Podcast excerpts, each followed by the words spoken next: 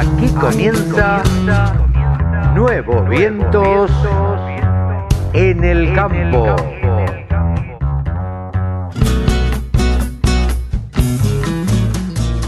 Hola, hola, hola, hola. ¿Cómo les va? Buenos días, buenas tardes, buenas noches. ¿Cómo andan mis amigos? Gracias por estar del otro lado. ¿Cómo andan mis amigas? ¿Todo bien? Bueno, me alegro mucho. Esperemos que así sea. Eh, una nueva fase de esta pandemia, un nuevo anuncio en esta semana, pero nosotros no estamos para hablar de la pandemia precisamente, sino para hablar de agro. Y hoy tenemos un montón de cosas. Lo tenemos a Pablo Adriani con todos los mercados de la semana y cómo puede venir para el futuro.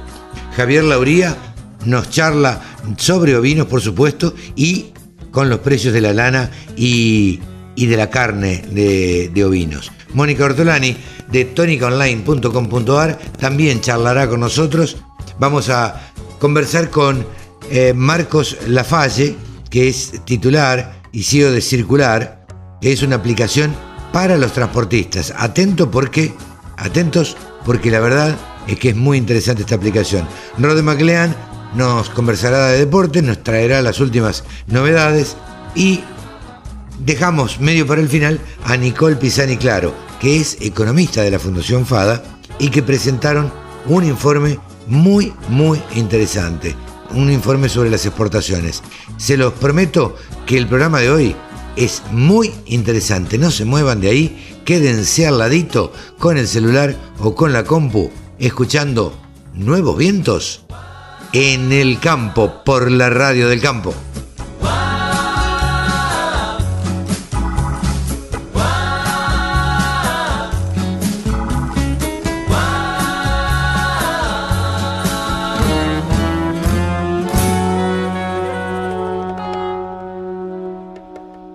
El sector agroindustrial es el que más mano de obra ocupa en la Argentina.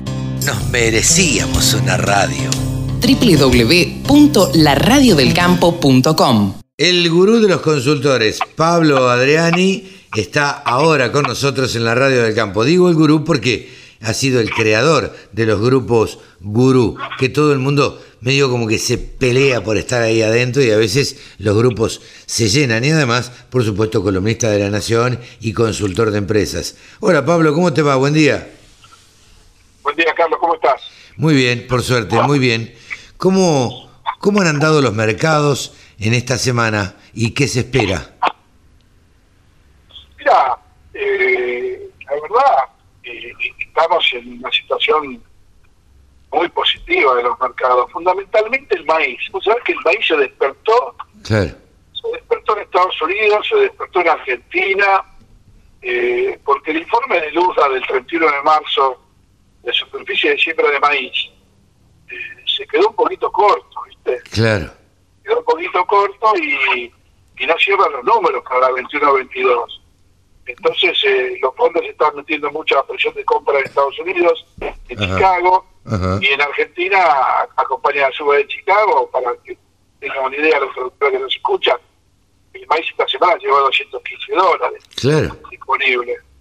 Y el maíz julio que valía, que resistía los 200 ya está en 200 dólares. O sea que semana positiva para maíz, semana mm, eh, positiva para soja, por lo menos no no baja, no baja, pero también un, un balance de oferta y demanda de soja americana 21-22 muy ajustado, lo cual deja la puerta abierta para un segundo semestre alcista. Claro, claro. No solamente en maíz, sino también en, soja. Sí, sí, sí. Respecto de esto que estabas comentando, digo, el panorama sería eh, para quien escucha y para quien nos escucha y nos sigue a través de la radio, digo, el panorama sería bastante alentador, Pablo. Totalmente, totalmente, porque fíjate vos que el productor cosechó el 10% de maíz eh, y, el mercado vale 215 dólares. Eh, esto es muy importante para que lo tengan en cuenta los productores y que se conviertan, como decís vos, en sus propios traders. Exacto, exacto. Que el famoso eslogan que para el productor sea el trader de su propia cosecha es algo que nos vamos a inculcar durante todo este año. Vamos a un cambio cultural, pero ¿sabes qué, Carlos? No estábamos pensando en 100.000 productores, ¿eh? estamos pensando en que aquellos productores que quieran cambiar, sean 5, 10, 15 o 100, eh, ya nos sentiríamos satisfechos que, que cambien su forma de ver los mercados. Bueno, una, una de las formas de, de convertirse en su propio trader eh, es mirando el canal de YouTube de Pablo Adriani. Exacto, el canal que se largó esta semana. Eh, todavía me falta ajustar todos los detalles de los micros de mercados y los editoriales, pero eh, el canal se iba a llamar El Faro, pero Sí. no pude registrarlo en YouTube, porque ya debe estar registrado, así que por ahora tenemos www.youtube barra Pablo Adriani, Sí. ahí ingresan en El Faro. Eh, lo importante, Carlos, que no están obligados a entrar a determinada hora. El productor entra cuando tiene ganas al canal y ahí va a ver los últimos micros de mercado, va a ver la última editorial agroeconómica, va a el- la última opinión de los mercados internacionales, se va a tener una visión, Sí, sí, sí. sobre, sobre, sobre todo lo que tiene que ver con el trading en el mundo y en la Argentina. El faro se va a convertir, me parece a mí, eh, el nombre Pablo Adriani, eh, eh, lamentablemente los que trabajamos asesorando empresas, Pablo, o por suerte digo, el capital que tenemos es nuestro nombre. O sea que. Pablo Adriani es, va a ser y es el referente para muchísimos productores que te siguen a través de los diversos medios en que estás. Entonces, digo, que se llame el faro o no, bueno, uno le pondrá el faro, vos le pondrás el faro para distinguirlo y que sea como una guía para los productores y demás. Pero quien, quien en definitiva eh, es confiable es la persona de Pablo Adriani. Y digo, me pasa con, con, con la consultoría que yo hago desde Nuevos Vientos y muy poca gente se acuerda de Nuevos Vientos, pero sí se acuerdan de mi nombre. Entonces, Exactamente, Eso- exactamente, porque justamente somos unipersonales, sí, totalmente. somos, somos pymes Ujú. unipersonales. Y vos, yo creo que vos igual que yo, vos igual que yo, sos el, que, el presidente, el gerente, el cadete, Totalmente. El, que cobra- que hace las cobranzas y el que hace los micros.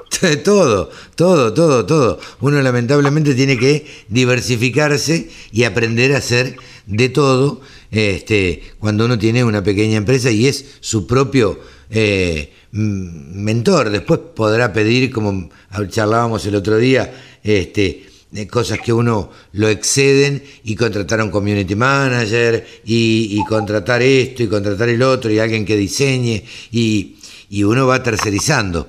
Pero en definitiva, el que pone la cara y el que ve el cliente y con el que charla el cliente eh, es uno. Y, nos tenemos que autogestionar. Eh, eso mismo eh, creo que vos y que yo pretendemos que los productores hagan, que se autogestionen también y que se aprendan sobre, sobre mercados y este, con los consejos de alguien que sabe, obviamente, que aprendan sobre mercados y se conviertan en sus propios traders. Es un poco el objetivo. El productor tiene que perder el miedo a lo que es eh, la toma de posición. Claro. Porque, eh, en definitiva, el trading en el mundo se trata de tomar posiciones. Las grandes traders que no, que no producen toman posiciones compradas porque son alcistas o posiciones vendidas porque son bajistas. Claro. Un productor, en el momento que cosecha su maíz o su soja y lo tiene en el silo, es el equivalente a estar comprado en soja o en maíz. O Sí. sea que eh, eh, eh, una parte, eh, el trader que compra porque es alcista. Si un productor está comprado y no vende, es porque piensa que va a subir. Sí, claro. A veces, y a veces no sube. Fíjate el ejemplo de maíz en, esta campaña, en esta semana. Una cosecha de maíz, Sí. 215, 215 dólares. Claro.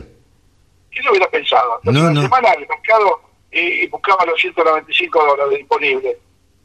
Apareció el informe de luz del 31 de marzo y de vuelta todo el mercado, pata para arriba. Claro. Esta es la dinámica, la dinámica que tiene el mercado. No es estática, es biología, depende de muchos factores. El, el- el- el maíz en Brasil, en el Mar Negro, en Rusia, en Estados Unidos, en, en Argentina. Muchos factores, nosotros tratamos de simplificarlos, ¿sí? Sí, claro. Estamos en radio y los tiempos siempre son justos, pero atrás de cada análisis hay muchos factores. Pero no, totalmente. Y, a ver, yo te- lo que te pregunto ahora es, saliendo de los mercados granarios, si vos tuvieras que pintar un panorama de acá a- a- o durante el 2021, ¿cómo, cómo lo ve Pablo Adriani? Desde el punto de vista del Sí, desde el punto de vista económico general. Mirá, yo veo una situación eh, en Argentina estable desde el punto de vista cambiario y económico hasta las elecciones de octubre, Ajá. siempre y cuando sea en octubre, porque el gobierno está presionando para, para posponer un mes las elecciones, Sí. sin, sin poner meses hasta las elecciones, un escenario de un mercado cambiario y económicamente tranquilo, un sector exportador eh, liquidando muchas divisas, los productores vendiendo muy bien, vendiendo mucho maíz, han vendido mucho trigo, eh, posiblemente venga un segundo round de ventas de soja, Ajá. ahora que empieza la cosecha.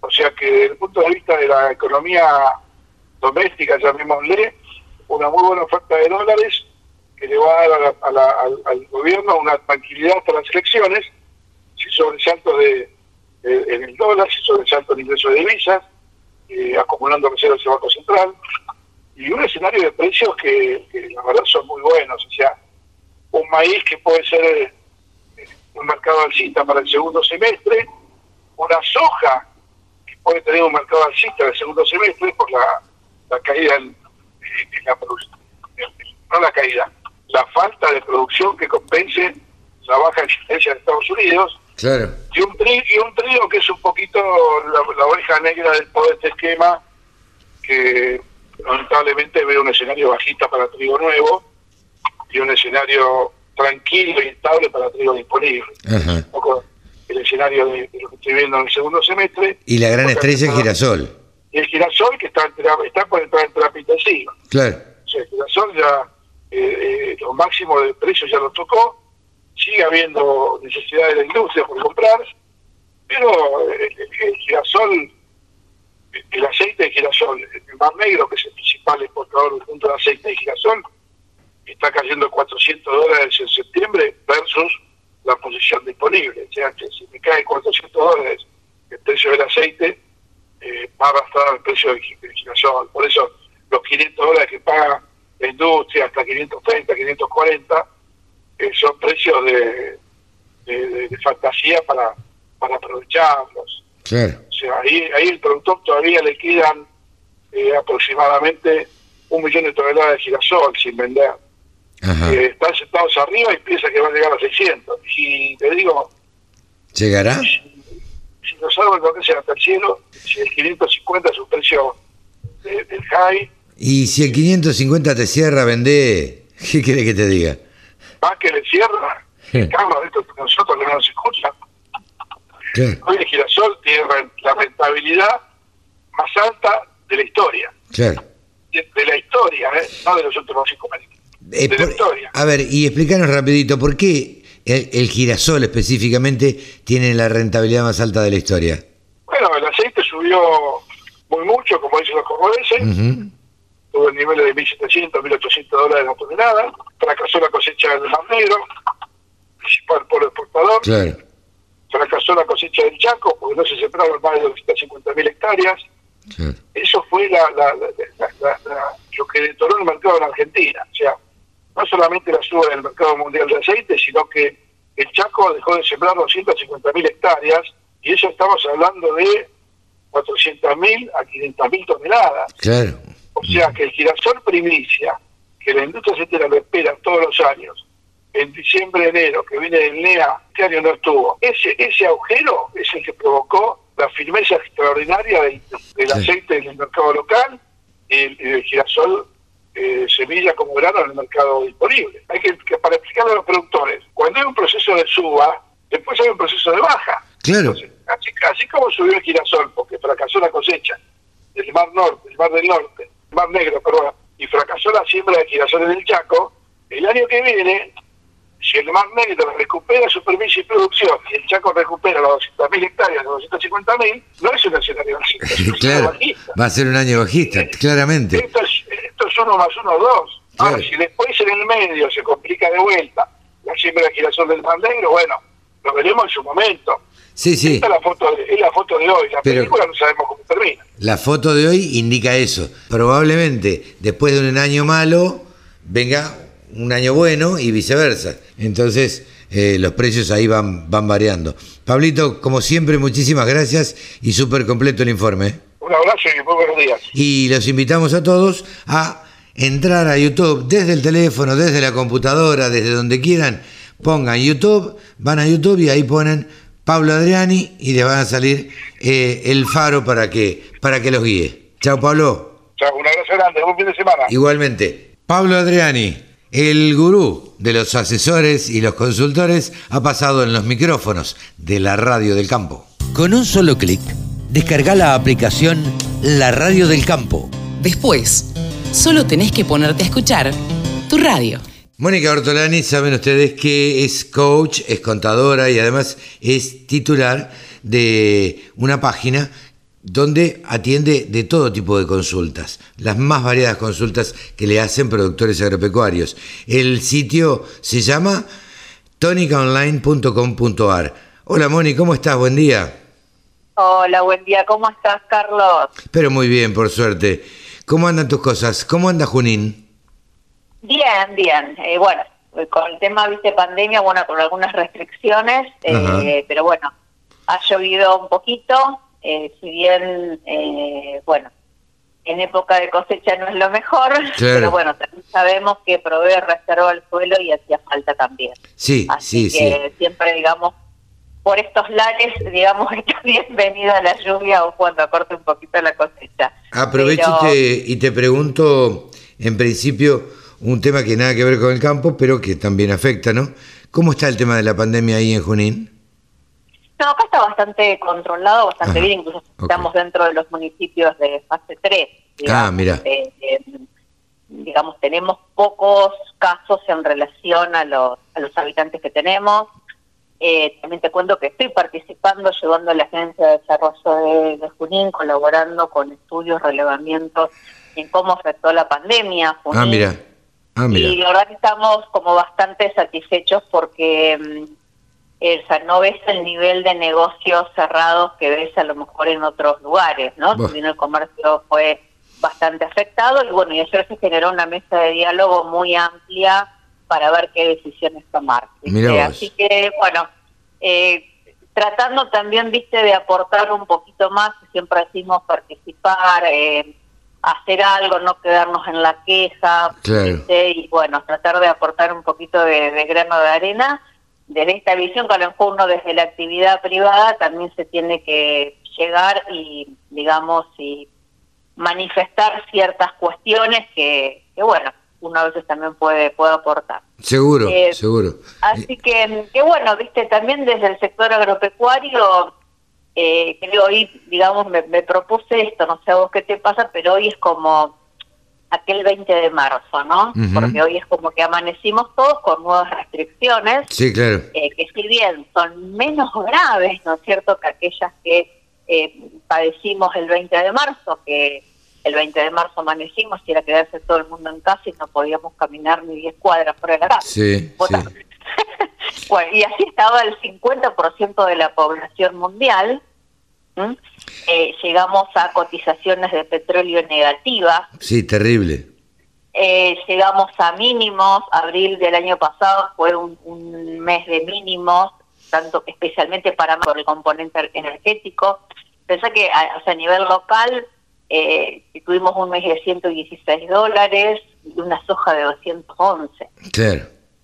¿no? Eh, Y hoy, eh, por eso yo digo, invi- invito a que nos miremos, por eso hoy la columna de hoy fue Viajemos por los precios segunda ola, Ajá. es una segunda versión, digamos, de, de- de un Viajando por los precios que hice el 20 de marzo a un año del inicio Claro. del, de, de, digamos, del confinamiento obligatorio, pero hoy con nuevas restricciones. Entonces, bueno, a ver, a un año, ¿cómo estábamos? ¿Cómo estamos hoy?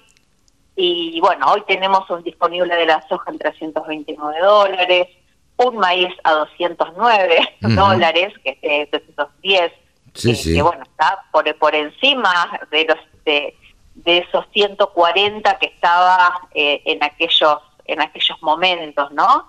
Y el trigo con un poquito menos que estaba a 200 dólares. Entonces, Sí. digamos, si vos mirás para atrás, y vos me podrás decir, pero Mónica, ¿y el dólar MEP, los dólares de aquel la época, no son los mismos que los de ahora? Y aún haciendo las conversiones, esto después lo van a poder, lo pueden ver en, la columna, eh, pero aún haciendo las conversiones en trigo, eh, o sea, haciéndolo con dólar MEP, en trigo estamos más o menos en 139 dólares, estamos casi igual que el año pasado.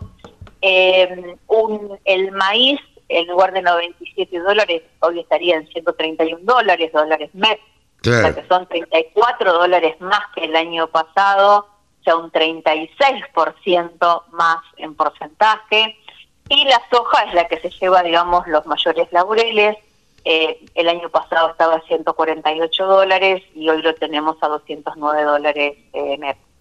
61 dólares más. Sí, sí, sí. Un 41%. O sea que... Eh, el panorama sería un poco más alentador, digamos. Un poquito más alentador, si hoy estamos esperando un nuevo reporte de Luzga, eh, eh, yo digo, se me vino a la mente, digamos, eh, que yo cuando escribo soy bastante como metafórico, tengo que poner un poquito de, de, música para no que no todo sea tan número duro. Sí. Y, se me, y se me vino la, la canción cantando eh, como la cigarra de... De Mariana eh, de... de mm, cantando como la cigarra de...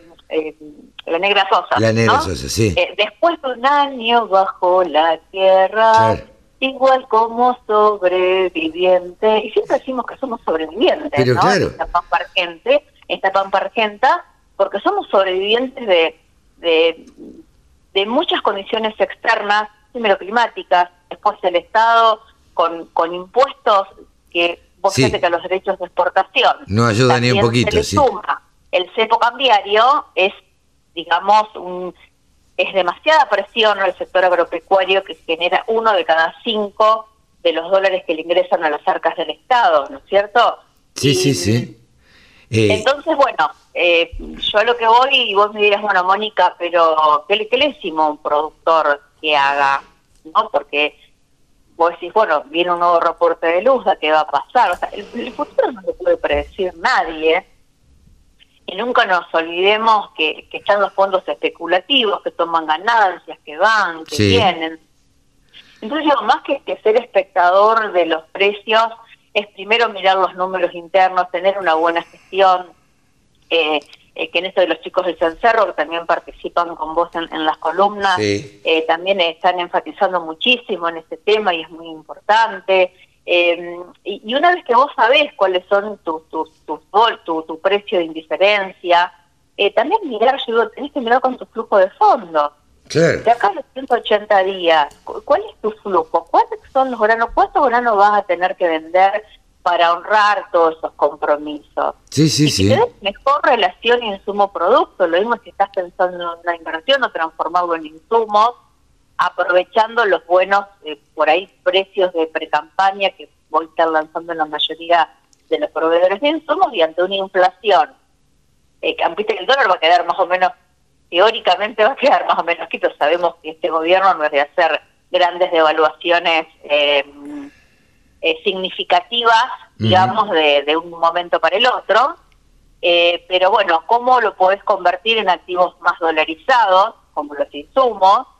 Eh, por eso también hoy quizás estamos como que está cosechando este y ya tiene que estar con un ojo en la que viene. Pero claro, sí, sí, sí, es que no... Para ver... El campo no para. Porque, bueno, Entonces tenés que seguir.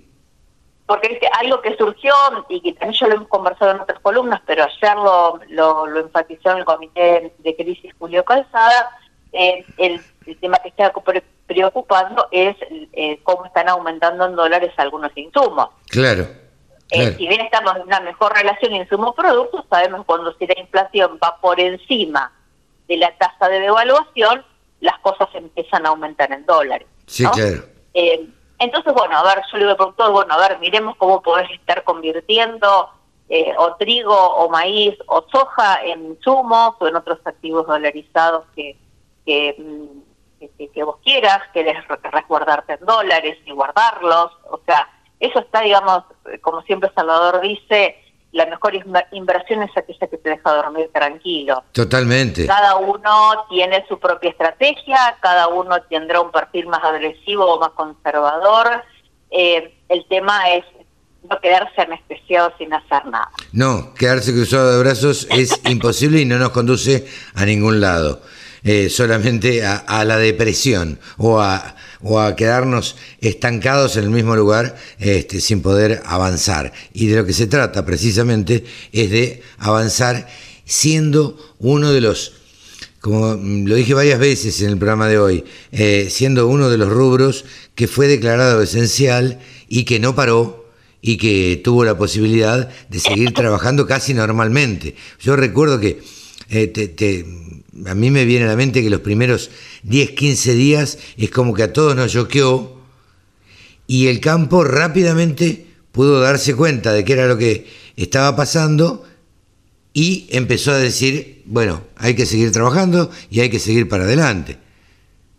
Sí, sí, aparte no puede matar, no puede parar y digo, genera lo que al mundo le preocupa, que es la alimentación. Totalmente, Entonces, eh, producimos lo que al mundo le preocupa, producimos lo que las personas eh, queremos, le damos hoy más, más importancia a alimentarnos mejor.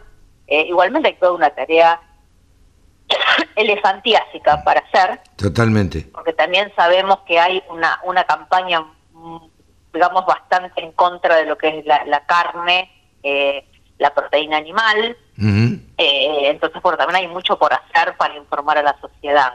Sí, creo que, hay mucho para transmitir en ese, en ese sentido. Hay mucho para hacer, para seguir andando, para continuar este viaje por los precios. Lo importante es que cada uno elija cómo va a seguir, cómo va a elegir ese modo, como como dice hasta como dice esta esta canción, ¿no? Claro. Para por dónde seguir y elegir el modo. Entonces, bueno, invitarlos a que elijan cómo van a seguir, que eso sí dependen de, cada uno de los productores y de la cadena, eh, cuál va a ser su modo, y siempre que piensen que son las personas las que las que las que deciden, no las que las que transforman, y eso es un poco lo que también desde Tónica hacemos eh, no solamente desde lo, financiero, desde las agrofinanzas, sino también trabajamos mucho sobre las personas. Con los estados de ánimo, las emociones, los vínculos de los equipos eh, que son los que bueno van a transformar la, la realidad, porque somos las personas las generadoras de cambio. Totalmente. Moni, muchísimas gracias y hasta dentro de 15 días. Muchísimas gracias, Carlos. Gracias por tu llamado de siempre. Mónica Ortolani, titular de tónicaonline.com.ar, aquí en los micrófonos de la Radio del Campo. La Radio del Campo, la mejor información del agro con la mejor música, las 24 horas. Ya hemos charlado en alguna otra oportunidad acá en la Radio del Campo, en Nuevos Vientos en el Campo, con Marcos Lafalle. Marcos es eh, eh, uno de los titulares de Circular en principio lo vamos a saludar. ¿Cómo te va, Marcos? Buen día. ¿Qué tal? Buen día, ¿cómo estás? Saludos para toda la audiencia y un gusto estar con vos charlando de nuevo. Bueno, para nosotros también eh, nos llamó la atención una, una pregunta que te voy a hacer ahora, eh, porque están por hacer una, un sorteo. Pero en principio vamos a ubicar a la gente y contarles de qué se trata Circular. Bueno, dale, sí. Este, eh, arranquemos por ahí. Claro. Eh, Circular es una es una plataforma logística eh, que une a todos los participantes, digamos, que, que, están involucrados en básicamente mover granos en el país. Entonces, lo que buscamos es darle beneficios a todos ellos, que al participar de la plataforma se mejore toda la eficiencia de la logística en el agro eh, y, en ese sentido integramos a, a exportadores con sus puertos y sus redes de acopio, empresas de transporte, a choferes, eh, ahora próximamente a transportistas y estamos también dando, buscando darle servicios a corredores. Bueno, la, idea es ir integrando a todos los que participan en la cadena logística para eh, hacer muchas de las tareas que hoy se hacen de una forma ineficiente, manual, repetitiva, eh, a través de la tecnología, darle potencia a eso, hacerlo mucho más eficiente. Es, es una aplicación que uno se baja al teléfono. Mira, a ver, eh, al ser una plataforma tiene varios componentes. Claro. Eh, uno de los componentes es una aplicación que tiene que tiene eh, tres destinatarios principales la aplicación. Los choferes de los camiones las empresas de transporte o transportistas dependiendo ¿viste? en cada eh, tienen distintas denominaciones y también tiene una, una, versión para productores en este caso esta promoción que estamos haciendo está enfocada está dirigida a los choferes. A los a los choferes de los camiones. Ah, ok. lo, que estamos buscando, una de, una de las funcionalidades que tiene circular, es, trabajando con, con, con los puertos, es eh, buscamos, lo que buscamos es ordenar todo lo que es la llegada de los camiones a los puertos, ordenarlo a través de lo que denominamos bandas horarias, que adicionalmente al, cupo que ya conocen todos los choferes, al cupo diario que se les otorga para ir, nosotros buscamos que, además de, ir en un día, vayan en, ciertos rangos horarios. Claro, porque imagino que no es lo mismo llegar a las 7 de la mañana que llegar a las 4 de la tarde. Por supuesto que no es lo mismo. Y, a ver, en esta industria históricamente el 70% de los camiones llegan entre las 7 de la tarde y la 1 de la mañana. Entonces se generan unas congestiones en las rutas, en los puertos, más ahora en la, cuando está empezando la cosecha gruesa, eh, que es, son muy complicadas, que generan no solamente mucho tránsito y traban todas las rutas, sino que generan inseguridad. Ellos mismos saben que en esas colas les roban, les abren las boquillas, etcétera. Con lo cual lo que nosotros buscamos es decir, mira, si vos tenés un horario y vas, te presentás en, el, en, eh, por ejemplo, sacás un turno de descarga a las 10 de la mañana, llegás a la garita en ese horario, eh, nosotros le damos una ventana horaria de dos horas, o sea, no es que tiene que llegar exactamente a un, horario puntual.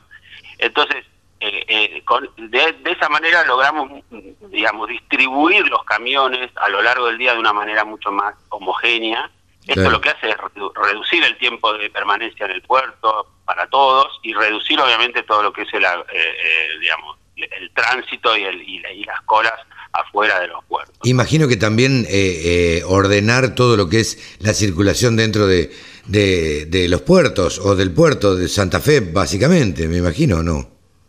Bueno, sí, como te digo, hoy tenemos seis puertos en operación con este sistema eh, tenemos en, principalmente en la zona Rosario y también en Bahía Blanca. Estamos agregando dos puertos más ahora en el mes de abril, con lo cual cuanto más puertos se vayan sumando, más beneficio se va a generar para la, industria en su conjunto. Claro.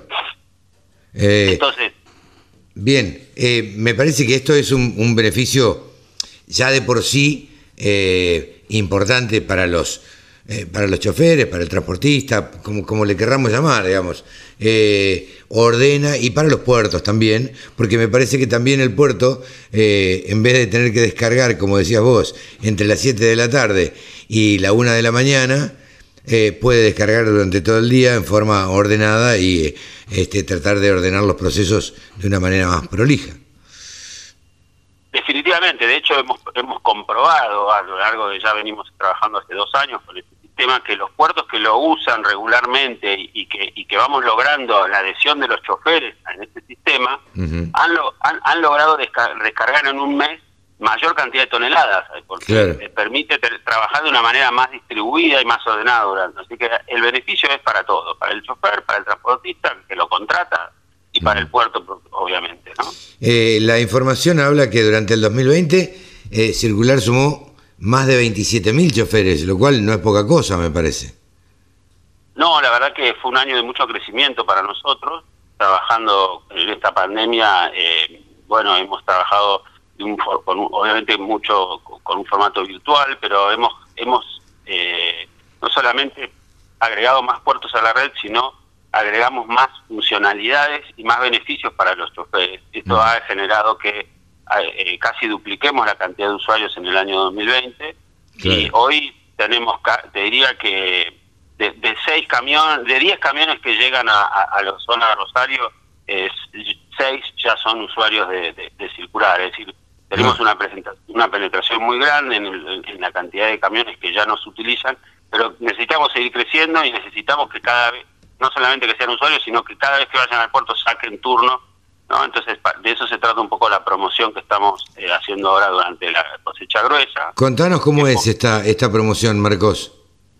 Mira, la promoción tiene... Eh, los grosos de la gruesa. Se llama los grosos de la gruesa, obviamente los grosos son los choferes, sí. porque, eh, ¿no? Y lo que nosotros, lo que buscamos es, em, de alguna manera, incentivarlos a que saquen turno y que lo cumplan en horario y premiarlos por ello, ¿no? Darles una, un, reconocimiento. Para eso tenemos dos, diría dos, la, la campaña tiene dos, dos partes. Uno, dos, dos sorteos mensuales de una orden de compra de 100 mil pesos cada una. Uno va a ser eh, para, los, para el mes de abril y otro para el mes de mayo. Cada turno cumplido en horario participa con un número que se le, que se le manda al chofer a través de la aplicación. Y eh, así que cuanto más turnos sacás y cumplís, más chances tenés de ganar.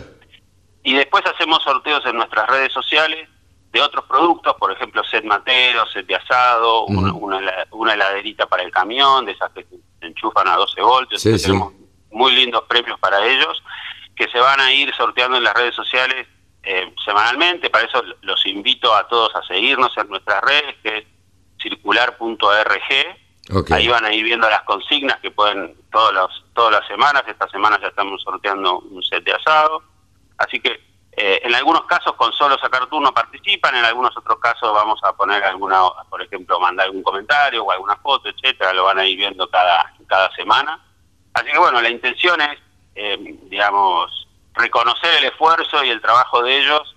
Eh, y bueno, desde Circular eh, estamos trabajando mucho para mejorar la vida de, todos los que participan en la cadena de grano. ¿Quién diría hace un tiempo, Marcos, no que los choferes de camiones, los transportistas, iban a ser usuarios de redes sociales, no? Bueno, es, es, realmente increíble lo, lo, digamos, lo, lo, contentos que se los ve participando en las redes sociales, mandándonos fotos, comentarios de que, que, fui al puerto, saqué turno, sigan así, sigan mejorando, o sea, la verdad que, que sí, es un es un grupo que históricamente por ahí no estaba no estaba participando tanto en tecnología, pero ahora a, medida, a medida que la tecnología va avanzando y va generando beneficios para todos, bueno, eh, claramente es, es un sector que cada vez todo el sector agro y en particular la logística se está sumando cada vez a los beneficios que la tecnología nos trae. Sin duda, porque es una parte importante y un costo importante también para, para finalmente el productor agropecuario quien produce esa semilla, quien la siembra y demás, eh, la, la, parte logística, la parte de vender y demás, y también es un costo importante o que influye en la variable precio, digamos, ¿no? Bueno, más o menos, digamos, esto varía mucho, depende de la zona del país y más, ¿no? Pero los cálculos muestran que un 20%, a veces hasta un 20% del valor del grano se lo lleva el costo de la logística, ¿no? Claro, cuando lo comparás con otros países es un valor mucho más alto. Nosotros queremos trabajar para que eh, eh, para bajar ese costo. No significa, bajar el costo no significa bajar las tarifas. No, significa hacer, hacer la logística mucho más eficiente. O sea, si vos tenés un camión parado en un puerto ocho horas, eso directamente impacta en el costo de la logística. Absolutamente. Entonces, reducir eso y que un mismo camión pueda hacer, por ejemplo, dos, tres viajes más en una misma semana, porque, porque se redujo muchísimo tiempo en espera de cola, eso hace mucho más eficiente todo el sistema. los invitamos entonces a los eh, amigos transportistas, a los amigos choferes de camiones y, y demás, eh, a que se sumen a, esta plataforma circular eh, y, y, bueno, más allá de, esta promoción que es puntual y es por, por este principio de la, de la cosecha gruesa, nada, los invitamos a que se sumen porque realmente les va a traer muchísimos beneficios. Sí, los invitamos entonces a que eh, los que no todavía no lo han hecho, a que, eh, a que se sumen. La aplicación es gratuita para ir tanto el obviamente bajarla como el, uso de los turnos eh, no tiene ningún costo para ellos. En este momento está disponible para plataformas Android, para que son, te diría, casi el 99% de todos los choferes en Argentina, pero estamos desarrollando una, una versión para iOS que estará disponible para, para fin de este año. Bien, bien. Bien, eh, Marcos, muchísimas gracias por esta charla y este les deseamos el mismo éxito en el 21 que en el 20, porque la verdad que en el 20 le fue muy bien y este esto tiene que ver con bueno lo que decimos siempre, que el campo no paró, eh, que fue declarado esencial y que y que bueno y que sabemos que es el motor del crecimiento de la Argentina. Es uno de los motores de crecimiento definitivamente y, como vos decís, el campo no para nunca. Y bueno, nosotros seguimos apostando eh, en esta industria y bueno, eh, te agradezco por, por, los augurios de crecimiento, nosotros estamos invirtiendo mucho para, para seguir creciendo y para seguir dándole beneficios a, como te decía, a los distintos participantes y actores de, la logística de granos. Así que bueno, te agradezco mucho eh, por el espacio y por hacer, por difundir la, por difundir circular en el, en el sector. la, la, radio del campo a disposición eh, para lo que necesiten. Ha sido Marco Lafalle, cofundador de Circular. La radio del campo. La mejor información del agro con la mejor música las 24 horas. La carne vacuna te aporta nutrientes indispensables para una vida saludable. Encontrá las mejores recetas para este otoño en www.carneargentina.org.ar. Saben ustedes que nosotros todos los sábados tenemos un periodista deportivo que nos cuenta qué es lo que pasó y qué es lo que va a pasar en materia deportiva. Que a vos te interesa eh, escucharlo, al menos en un ratito, para ponerte al tanto de todo lo que sucede. Hola Rode, ¿cómo estás? Hola Carlos, ¿qué tal? ¿Cómo estás? Espero que, muy bien y si querés empiezo contándote qué vamos a tener este, este fin de semana. A ver. Bueno, este fin de semana en la liga local vamos a tener partidos como el de estudiantes contra el Civi, el clásico de Avellaneda entre Racing e Independiente a las 9 de la noche de este sábado. Ah, mira. Tenemos también acción el domingo entre Argentinos y Central Córdoba, Rosario Central y Banfield, Unión contra Boca Juniors River Plate contra Colón y también el partido como el de Lanús y Newell's Old Boys.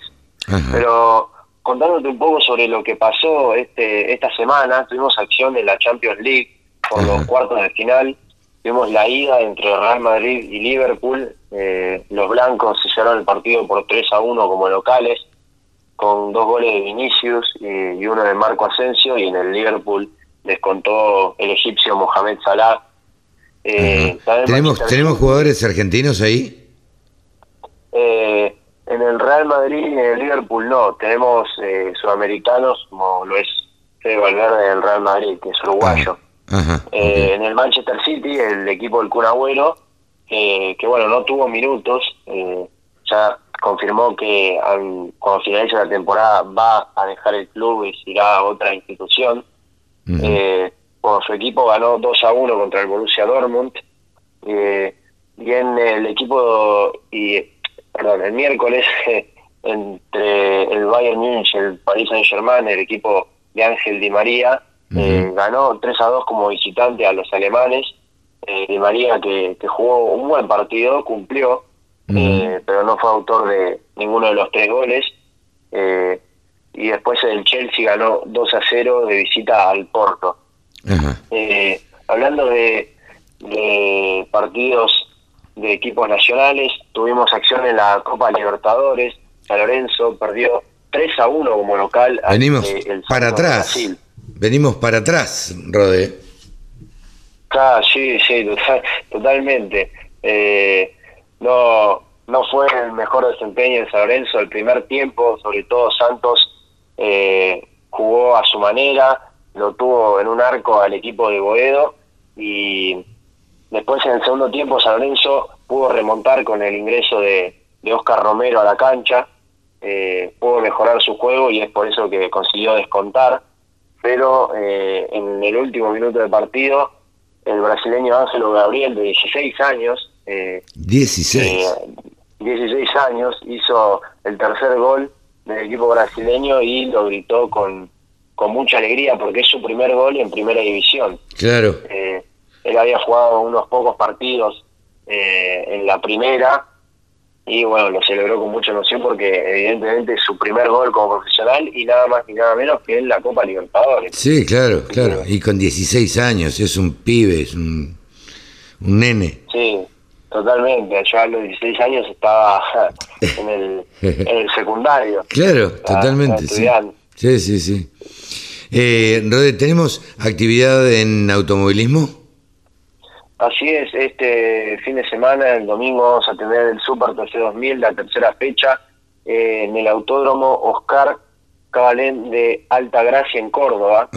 Desde las 9 menos cuarto de la mañana vamos a, a tener eh, la carrera este, este domingo 11 de abril. Eh, ¿Y en básquet cómo venimos? En básquet tuvimos acción en la, en la NBA. Eh, Facundo Campazo tuvo su segundo partido como titular en lo que va de esta temporada. El primero había sido contra los Boston Celtics el 16 de febrero de este año. Eh, y los Denver Nuggets sellaron la victoria ante los San Antonio Spurs por 106 a 96. Un gran partido para Facu Campazo que jugó 27 minutos, eh, en donde concretó 6 puntos eh, a través de dos triples, concretó 4 rebotes y 2 asistencias. Y esta es la séptima victoria para, para su equipo, la séptima victoria al hilo, que eh, le permite estar en la cuarta posición de la conferencia oeste. Mira vos. Sí, siguiendo con argentinos en tenis, eh, también malas noticias porque en el ATP de Marbella, eh, España, los dos argentinos que están participando de esta competición, que lo son Federico Belbonis y Facundo Bagnis, perdieron en los octavos de final. Federico Belbonis perdió contra el eslovaco Norbert Gomos por 7-5, 6-7 y 6-7. Y Facundo Bagnis perdió contra el coreano Sun Wukong eh, 1-6 y 3-6. Eh, la verdad que eh, no estamos, no, no, no fue bueno eh, esta semana, no fueron buenas noticias. Para, para el tenis argentino, eh, más vale malas. Eh, Sí, Rode. ¿tenemos alguna otra información? Eh, bueno, te, te cuento sobre sobre el fútbol que va a haber superclásico en la Copa Argentina. Ajá. Los octavos de final, Boca y River se van a enfrentar eh, luego de que River venciera por 2 a 1 a Atlético Tucumán, justamente este miércoles por la noche eh, de esta semana. Y te quería agregar un poco de estadísticas de cuántos partidos jugaron y demás. Bien. Entre ellos jugaron 253 partidos oficiales, en los que Boca ganó 89 de ellos, River y River ganó 83. Eh, Boca en total convirtió 330 goles y River 311 goles y empataron 81 veces. Mira vos. Eh, respecto de títulos, Boca tiene eh, 70 títulos en total, contando 48 nacionales y 22 internacionales. Y por su lado, eh, River tiene 49 títulos nacionales y 18 títulos internacionales, haciendo un total de 67 eh, títulos. Te cuento, eh, la mayor goleada de Boca Juniors a River fue un 6 a 0 6 a eh, en 0. el año 1928. Bueno, también. ¿Quién se Sí, acuerda del año bastante. 28? Y bueno, también la mayor goleada de River a Boca fue un 5 a 1 en el año 1941. claro. Eh, también hace hace bastante. El jugador que más partidos, más superclásicos disputó fue Mostaza Merlo, eh, Mira vos. con 42 partidos. Eh, pero no, jugó con River. Y el, el, el jugador que más goles anotó en los superclásicos, el mítico Ángel Labruna, Mira con vos. la camiseta del millonario. Mira mítico vos. jugador de, de River Plate. un Sí, sí. histórico. Sí, sí, un histórico y recordado siempre. De hecho, hay una tribuna este, con, con el nombre de, de la Bruna. Totalmente, una, una tribuna que su nombre. Sí, sí. Mostrando la, la importancia de, de Ángel Labruna para la historia del millonario. Bien interesantes los números estos. Eh, así que nos gustan estas estadísticas así previas a un clásico, a ver quién ganó más, quién ganó menos, este, quién ganó más títulos, quién hizo más goles y, y demás. Gracias Rodi por traernos toda esta información. No, gracias a vos, Carlos, y dejame olvidar una pequeña cosa para los que quieran saber la, cuándo se va a jugar, todavía no está definido, tienen que terminar la fase 16 avos de la Copa Argentina y recién ahí se va a definir la fecha del Superclásico.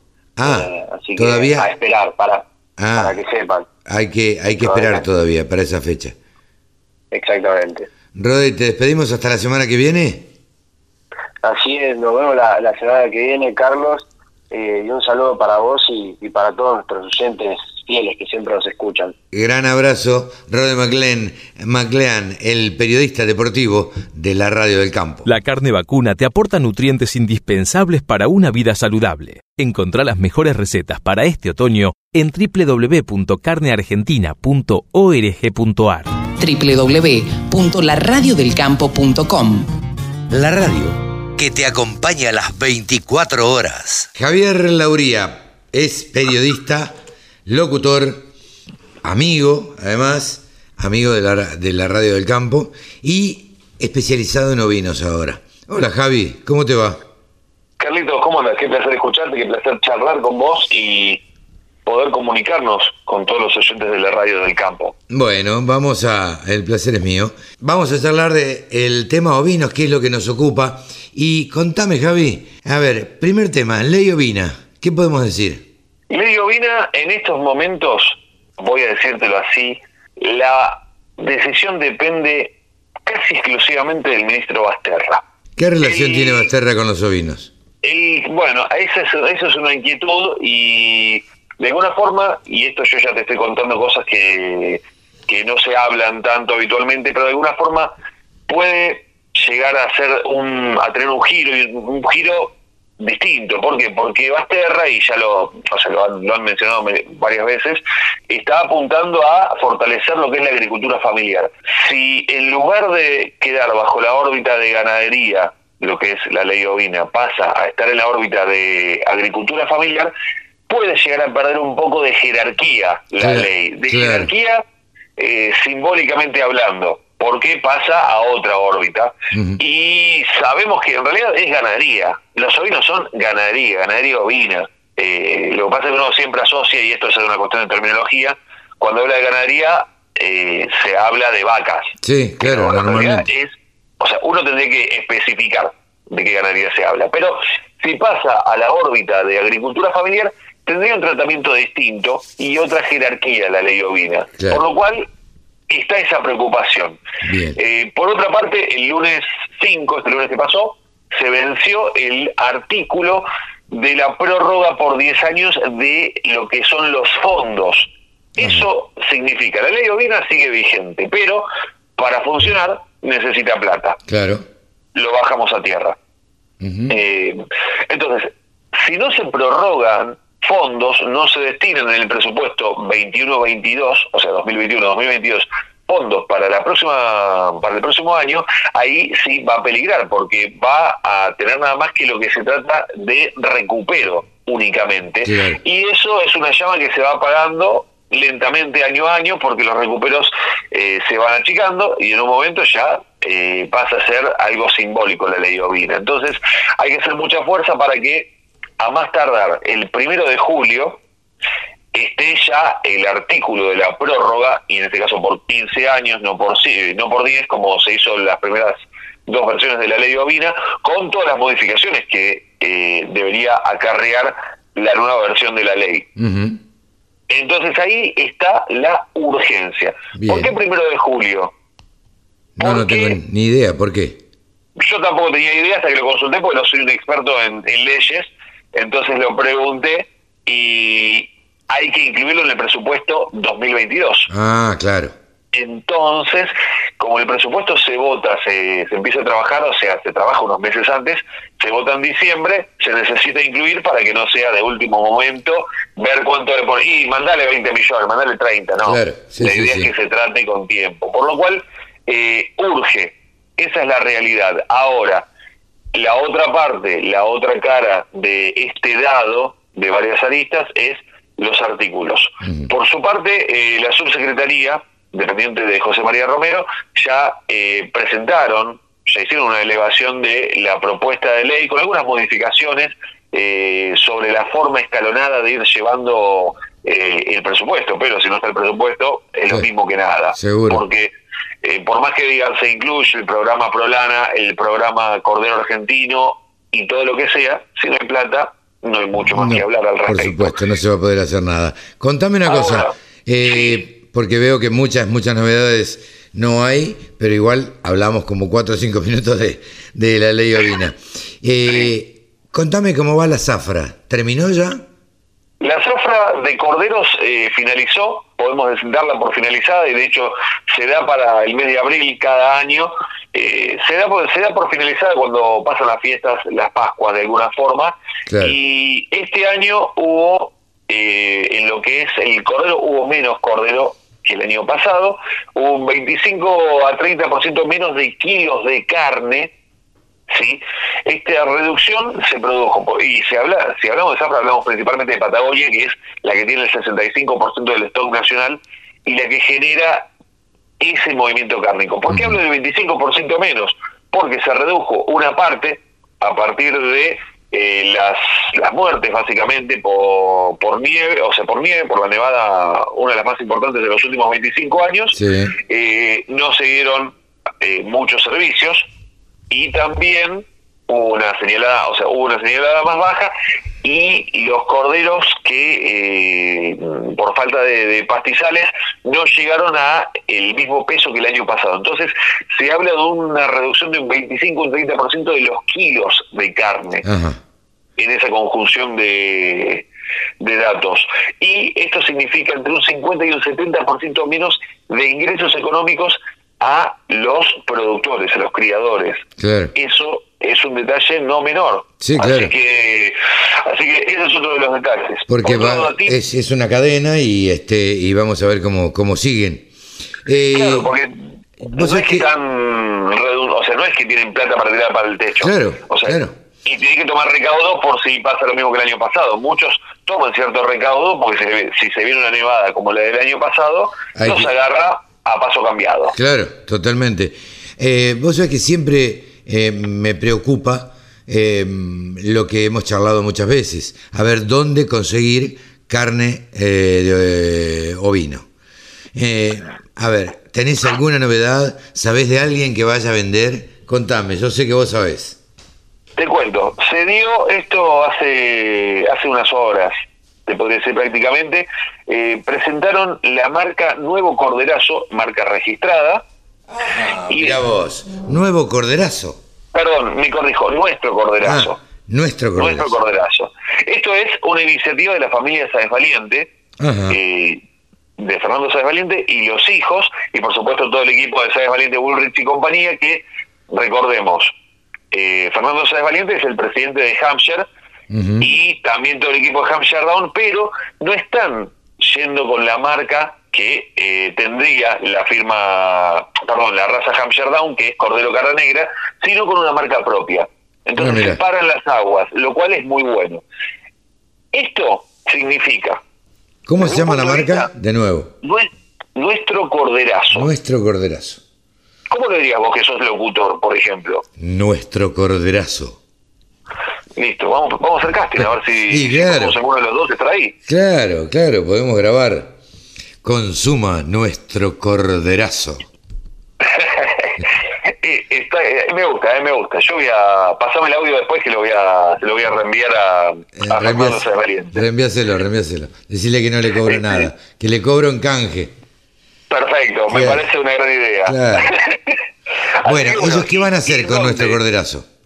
Esto lo van a distribuir inicialmente en zona sur, porque hay ciertos vínculos con eh, cadenas de carnicería importantes en zona sur que van a abastecer. Se hace un acuerdo ahí, mm, te diría que es casi un acuerdo de palabra por una cuestión de muchos años de lealtad. Entonces, van a faenar en zonas aledañas a provincia de Buenos Aires, eh, no aledañas a provincia de Buenos Aires, al sur de la capital federal, ahí en la región sur, Ah, ah. Esa tiene, una explicación también. Van a faenar en algún frigorífico de la zona sur. Exactamente. Y van a despostar en otro frigorífico también por cuestiones de afinidad y amistad. Y a partir de ahí, con el frigorífico que está asociado a una cadena de carnicerías, van a distribuir inicialmente en zona sur. Así que, bienvenidos los de zona sur, aprovechen la oportunidad. Ahora, el formato porque uno ahora, ahora dice, bueno, perfecto, voy y me compro una pata. No, vas a poder comprarte un churrasco. Dos churrascos, tres churrascos, una bandeja. Vas a ponerlo en tu freezer y no vas a tener que hacer un Tetris para meter después el resto. Claro, claro. No, porque si me traes, como digo yo siempre, un costillar con paleta, la verdad que no sé cómo meterlo en el freezer. Exactamente, o sea, yo te juro, cada vez que compro un garrón, o que garroneo un garrón, o sea, la pata, después Después tengo que hacer un Tetris y me queda eh, 20% del freezer sin ocupar porque no tengo ni idea cómo ponerlo. O sea, cómo, cómo acomodar el resto. Parece una pavada, pero para el que tiene un freezer limitado es poco práctico. Sin duda, sin duda. Entonces, eh, pero bueno, una, igual. una interesante, una interesante iniciativa, nuestro corderazo, bueno. inicialmente zona sur, y también, ¿qué va a pasar? También abren el juego por otro lado, para los que quieran acercar animales para engordar. Claro, Entonces vos decís, bueno, yo tengo corderos, hago, o sea, lo vendo y hacen ellos el cordero pesado y faena de cordero pesado, por lo cual hacen toda la rueda, lo cual aplaudo y sugiero a los que están interesados buscar la manera de asociarse e imitar eso para que en otras zonas no falte el cordero en cada una de las mesas de los argentinos. Anoche, anoche te cuento que Sí. eh, y se inauguró un restaurante en San Telmo, en el mercado de San Telmo.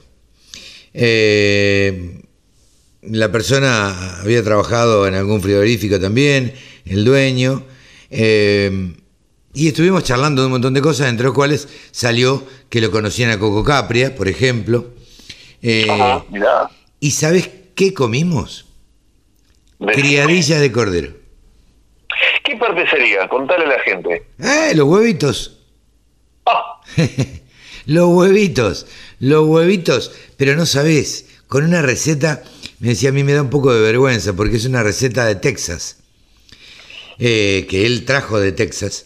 Eh, los empanan dos veces a los huevitos, le sacan la telita primero, claro. los empanan, los vuelven a empanar y los fríen.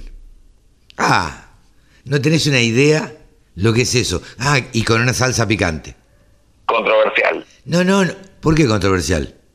Digo, porque no es, o sea, no es una comida tan frecuente, o sea, como que puede, No. para algunos puede ser como llamativo, Nos hasta sorprendió. chocante. Eh, Éramos ocho periodistas que estábamos ahí. Nos sorprendió a todos. Y, y además, el dueño del restaurante, al que le mando a Juanjo un gran saludo, eh, dijo, si ustedes adivinan lo que es esto, yo les regalo el restaurante. A todos.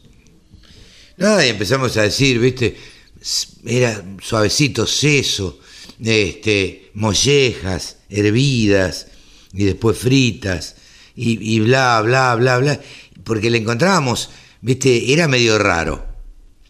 Claro. Eh, me dice, no, son criadillas de cordero.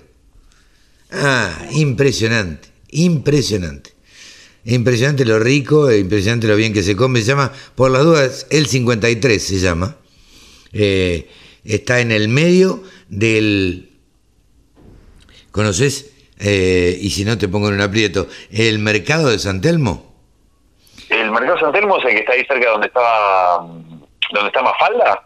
Mm, No sé dónde está falta. Eh, pero puede ser, bueno, es Carlos Calvo, está sobre Carlos Calvo. Sí. Ah, no, entonces está un poquito más, más hacia el sur. Bueno, es una, casi tiene una manzana, era un mercado, fue un mercado, es un lugar muy pintoresco y lleno de turistas, siempre, porque es un mercado muy antiguo. eh, ah, claro. que actualmente vende verduras, eh, es cafetería, venden de todo. Eh, y, y los lugareños van a comprar, lo- los vecinos de San Telmo van a comprar, y la verdad que a, a los turistas les resulta muy atractivo a la vista. Eh, comparable con el mercado eh, de Montevideo, comparable con uno que yo no conozco que me dicen que hay en Barcelona, eh, muy muy antiguo, muy muy lindo. Pero bueno, la cuestión es que este muchacho hace todas las este, todas las facturas de cerdo y todo, todo lo hace ahí. Unos sándwiches de milanesa, de lomo, que no te, no te puedo explicar. No te puedo explicar lo que... Y después nos comimos unos chotos. Eh, Eh, te dejé pensando.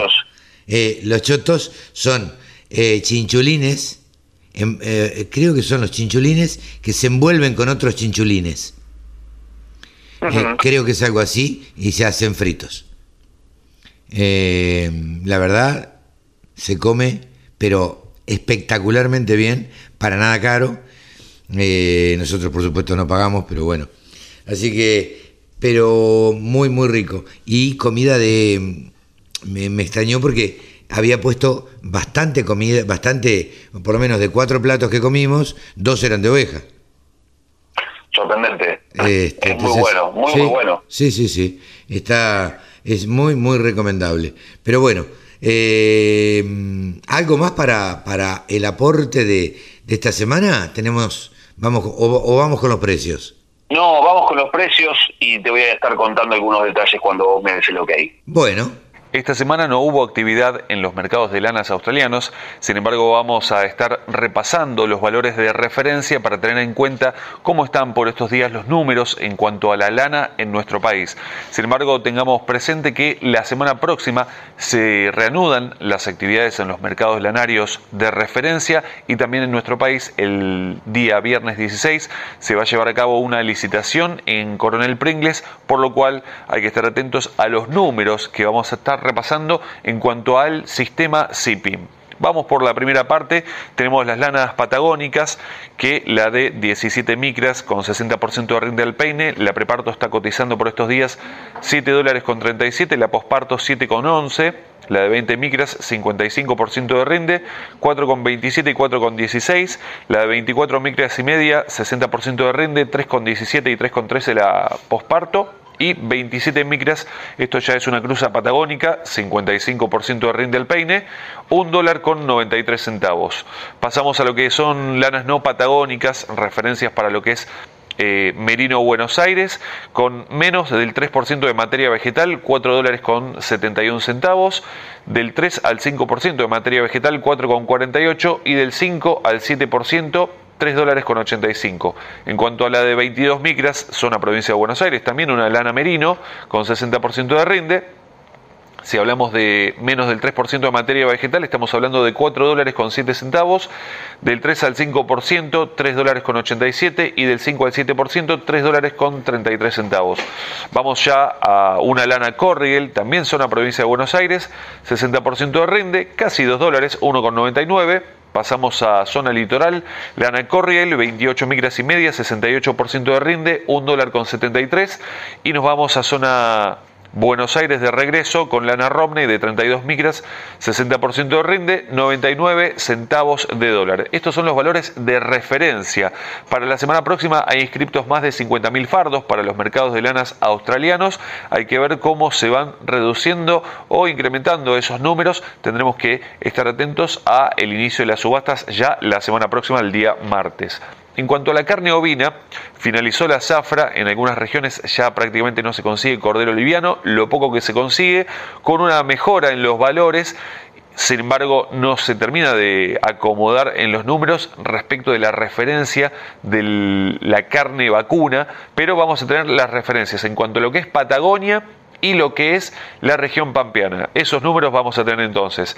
La región patagónica, el adulto de 190 a 205 pesos el kilo, el cordero liviano 315 a 330, el pesado 275 a 300 y acá tenemos una mejora considerable de lo que es el refugo en lo que es Patagonia de 2.150 a 2.500, esto es por cabeza, en este caso por cabeza, tanto para faena como para invernada, todo esto al productor sin IVA, puerta del frigorífico. Vamos a lo que es la región pampeana, el adulto también por kilo 155 a 170, el cordero liviano 280 a 320, el pesado 200 a 260 y el refugo 100 a 120, todo esto al productor sin IVA, puerta del frigorífico. Recordemos, puerta del frigorífico, lo destaco porque está empezando a anotarse un mercado de la invernada y son otros los valores. Esto es frigorífico directamente para faena. Esto es todo por hoy. Recuerden que nos pueden seguir en Instagram, arroba del sector ovinos, y por supuesto con toda la información, mucha para compartir, en ovinos.delsector.com. Yo soy Javi Lauriel y les agradezco muchísimo que estén ahí del otro lado. Hasta la próxima. Escucha la radio del campo en tu celular. Bájate la aplicación. Es re fácil. Ahora vamos a charlar con Nicole Pisani, claro, economista de la Fundación FADA. Saben ustedes, y nos hemos cansado de decírselos y de comentárselos, que la Fundación FADA es una fundación que trabaja muchísimo desde Marco, de, sí, Marco Juárez, bien digo, ¿no? No, Río Cuarto. Corregime, eh, Nicole, por favor. Río Cuarto, sí, así es. Desde Río Cuarto, ¿cómo estás? Buen día. Buen día, ¿cómo estás? Pero muy bien, eh, me confundí porque hace poquito fui a Marco Juárez, entonces estaba ahí. Este, pero bueno, eh, la, la Fundación FADA, que es la Fundación para el Desarrollo eh, para el Campo, este, o de la Argentina, mejor dicho, y ayer hizo un, un evento virtual, gratuito por supuesto, y eh, en lo que se trató de enfocar es en presentar un monitor de exportaciones, que tuviste eh, un rol importantísimo, eh, Nicole. Contanos de qué se trata este monitor. Bien, sí, como decías, el monitor de exportaciones agroindustriales se presentó ayer eh, y los principales resultados que, que arrojó este monitor es que 7 de cada 10 dólares que entraron al país por las ventas que se hicieron al mundo provienen de los complejos agroindustriales. Esto fueron 38 mil millones de dólares en el año 2020 y eh, nos deja ver un poco la importancia que tienen las exportaciones para nuestro país, no solo eh, en la generación de divisas que son necesarias para eh, evitar los endeudamientos, evitar crisis, evaluaciones, sino también eh, muchas otras aristas como, por ejemplo, el desarrollo regional y la generación de empleo. por ejemplo, en el caso del desarrollo regional, de estos 38 mil millones de dólares que te comentaba, el 17% provienen de economías regionales, eh, como el té, el limón, la hierba, la actividad forestal, lo que eh, nos deja ver, digamos, el federalismo que tienen nuestras producciones agroindustriales. Claro, claro, totalmente. Eh, y, ¿Y qué otros indicadores se pueden observar ahí en el monitor? Bueno, entre otros datos de importancia que, que nos muestra ese monitor, uno tiene que ver con la capacidad que tiene el país para abastecernos y exportar al mismo tiempo, ¿no?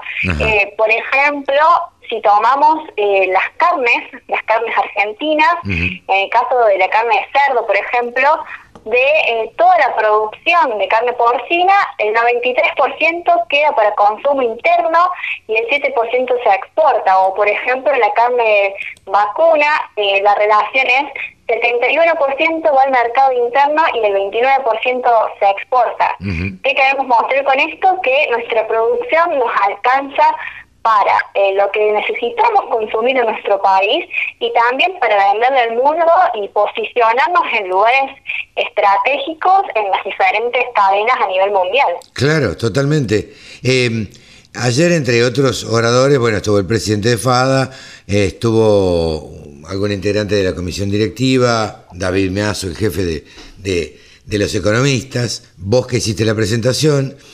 Pero también estuvieron otros, hubo otros disertantes como María Marta Reviso de la Cámara de la Industria Aceitera y del Centro de Exportadores, Sergio Rey del IPCBA, eh, Daniel Fenoglio de la Asociación Argentina de Porcinos eh, y Javier Rotondo de Cartés. Eh, todo esto moderado por el colega Mauricio Bartoli. ¿qué, ¿Qué conclusiones te lleva a sacar a vos este monitor, Nicole? Bueno, como bien decías, no solo fue la presentación del monitor, sino que también hubo una charla con diferentes actores de, cadenas puntuales, como la soja, el complejo porcino, y también teniendo en cuenta que eh, lo que se buscaba mostrar es el potencial y los principales resultados que tuvieron eh, que tuvo este monitor. Por ejemplo en el caso de, Daniel Fenoglio que representa a la cadena porcina. Esta cadena tuvo un crecimiento muy importante durante el 2020 en cuanto a sus exportaciones. Eh, fue la cadena que más creció alrededor del 70% eh, en, en exportaciones. Se incrementó y, eh, digamos, se mostró, digamos, el potencial que tiene una cadena que se encuentra en pleno desarrollo y crecimiento eh, a, nivel país, ¿no? Eh, también por el lado de la soja, con María Marta Raizo, eh, la cadena de la soja es la cadena que explica el 40% de las exportaciones agroindustriales, mostrando también la importancia que tiene a nivel país y ubicándonos en los primeros puestos como primer exportador de aceite y de harina de soja a nivel mundial. Claro, Nicole, te lo pregunto como eh, economista de, FADA. Eh, ¿Qué situación observás vos en este momento eh, en la Argentina respecto de la economía, mm, pura y exclusivamente, que es tu, tu especialidad? Bueno, en este momento, también dado el contexto actual, tenemos cuestiones que ir analizando puntualmente que también tienen efecto en, en las cadenas agroindustriales y en las posibles exportaciones que se pudieran eh, generar durante este año. Tenemos que ir mirando un poco lo que es eh, el tipo de cambio, su evolución y la brecha cambiaria que puede afectar eh, negativamente a las exportaciones. También tenemos algunas cuestiones de precios que podemos ir analizando, que a nivel eh, exportaciones y a nivel cadenas agroindustriales, se espera un, un panorama un poco mejor que el del año eh, pasado, el año 2020, en relación a los precios para las exportaciones. Y bueno, ir, ir viendo las señales, eh, digamos, de política de Estado que se van dando en este marco del año 2021, en un marco que también seguimos afectado por la pandemia y que, eh, bueno, vamos a tener que estar atentos a las señales que, se ven en materia de precios y de tipo de cambio principalmente. Es muy interesante lo que decís, porque, el, a ver, hay que tener en cuenta que como siempre decimos, eh, no vamos a entrar en lo político porque no es la, la idea, pero nosotros lo que sostenemos siempre es que, primero, que el campo no paró en ningún momento, eh, y segundo, eh, que el 2020 no fue un año malo para el agro. Eh, entonces, si, si según tu opinión el 2021 eh, va a ser un año un poquito mejor, la verdad que estaríamos frente a un panorama bastante alentador. Sí, bueno, es, como bien te decís, el año 2020 para el agro eh, al ser una, una actividad efectuada en el contexto de la pandemia, una actividad esencial, eh, siguió trabajando, siguió generando puestos de trabajo, eh, se siguió, digamos, produciendo y exportando, si bien a nivel eh, país, a nivel agro y otros rubros, cayeron, por ejemplo, las exportaciones durante el 2020.